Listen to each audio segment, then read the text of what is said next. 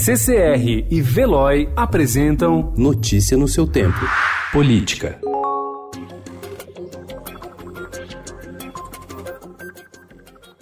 O presidente Jair Bolsonaro sancionou ontem, com 25 vetos, o projeto de lei anticrime apresentado pelo ministro da Justiça, Sérgio Moro, mas decidiu manter a criação do juiz de garantias, contrariando o ex-juiz federal de Curitiba. Moro havia recomendado a rejeição do item incluído pela Câmara dos Deputados em sua proposta original de medidas para tornar mais rígido o processo penal e a legislação contra crimes. A Associação dos Magistrados Brasileiros e o líder do Podemos no Senado, Álvaro Dias, Dias, do Paraná, já informaram que vão acionar o Supremo Tribunal Federal para barrar a medida.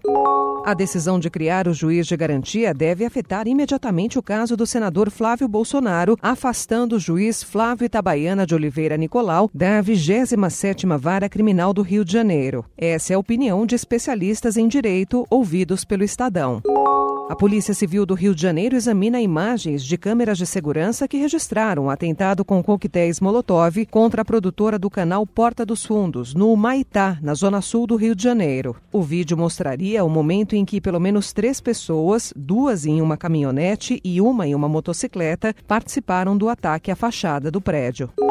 A deputada estadual Janaína Pascoal, do PSL de São Paulo, criticou a criação pelo presidente Jair Bolsonaro do Aliança pelo Brasil. Em entrevista ao Estadão, ela afirma que a iniciativa é trair a própria história, já que ele nunca se ligou em partido. Questionada sobre a investigação envolvendo o senador Flávio Bolsonaro, em prática de rachadinha quando ele era deputado estadual do Rio de Janeiro, Janaína disse que, ao que tudo indica, o filho 01 do presidente cometeu peculato. Notícia no seu tempo. Oferecimento CCR e Veloy.